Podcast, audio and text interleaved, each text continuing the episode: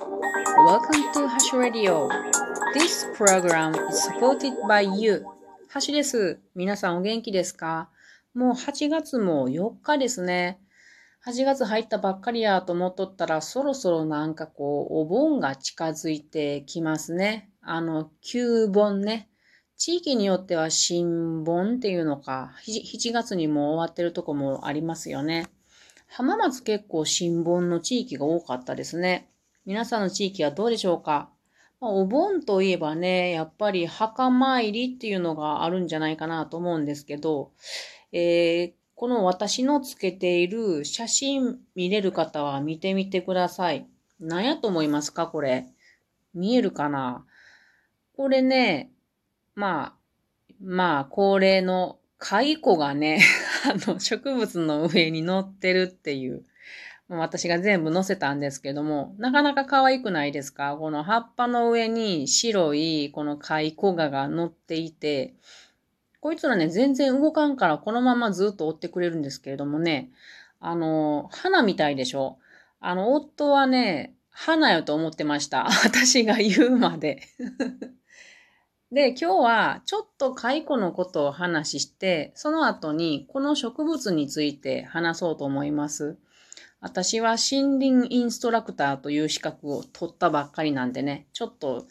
植物の話もしております。まずちょっと簡単に蚕の状況を話しましょう。ええー、ちょっと残念なことが起こりましたね、やっぱり。えー、今日の時点で、この成虫の中で3頭がもう天国に旅立ってしまいました。うん。オスが1頭とメスが2頭です。オスはね、もう連日立て続けに、えー、一生懸命交尾をしてくれた渋くんですね。渋くん生まれ、えっ、ー、と、成虫になったの早かったからね。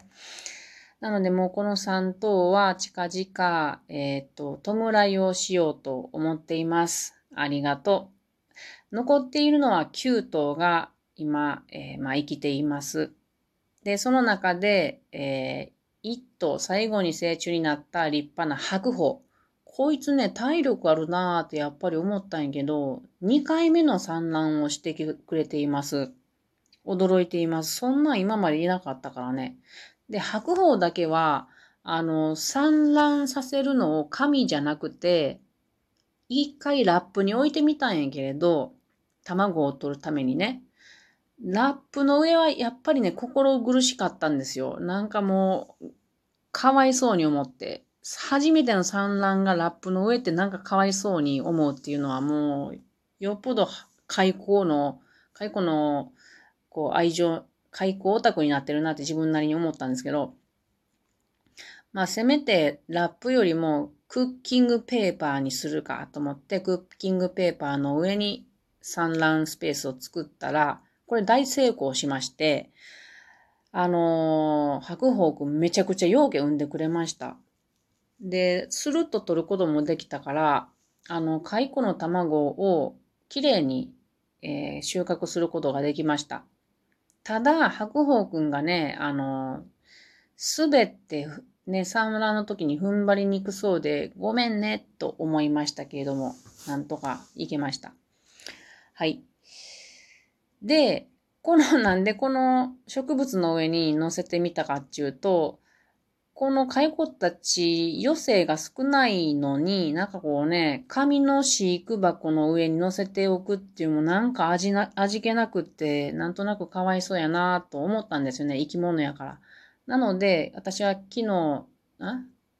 登山に行ってきて、で、その時に、ああ、このなんかあの、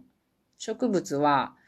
この夏の間は気持ちよく見えそう。家で、あの、花瓶に入れとこうかなと思って、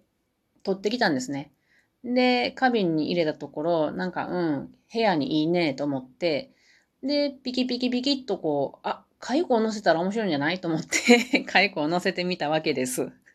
そしたらなんか花のようになって、なんか感じがいいなとは思うんですけども、この写真パッと見て、めっちゃ自然物かける自然物やから、自然って思いそうやけど、ありえないことですよね。あの、自然界では絶対に起こり得ない不自然な写真となっております。ザ・不自然展でございます。はい。では、こっから、この植物が何かなっていう話をしていこうと思います。これね、名前は、アセビっていう名前の植物です。これは皆さんの周りの山に大体どこでもいっぱい生えているツツジ科の、えー、木です。でね、あのー、皆さんって、お盆に物価として何を持ってきますか？これ結構地域によって違って面白いですよね。私の生まれは三重県の中、真ん中ぐらいの中西って言うんですけど、松阪市っていうところです。ここでは、この汗び、まあ地元ではエセビって言いますけども、汗びは物価として備えます。でも、まあ一番メインなのはやっぱり式味。これまさかでやと式美って言いますけど、式味が多いですけども、まあ式美とか、このエセビとかを私たちはよく仏さんに備えますね。で、この植物、写真のものは汗ビです。これどんなんかっていうと、まあ先ほど言ったように、ツツジ科っていう植物なんですけど、背の低い年がら年中歯の落ちない常緑のもので、これを常緑低木って言います。で、特徴って言うと、どうやって言ったらいいかな。まあ、枝先に花のようにこう、葉っぱがこう集中してパッと開いた感じに見えるものですね。で、その葉っぱ一枚一枚は上の半分がちょっとギザギザギザっとしています。で、花はね、4月5月ぐらいに、こう、本当に小さな鈴みたいな可愛らしい花がたくさんついてぶら下がってね、結構花は見るの可愛いですね。ただ、どこにでもあるし、年がら年中あるから、なんか私は全く興味ないですね。あの、邪魔くさいなって思っちゃうところがありますけど、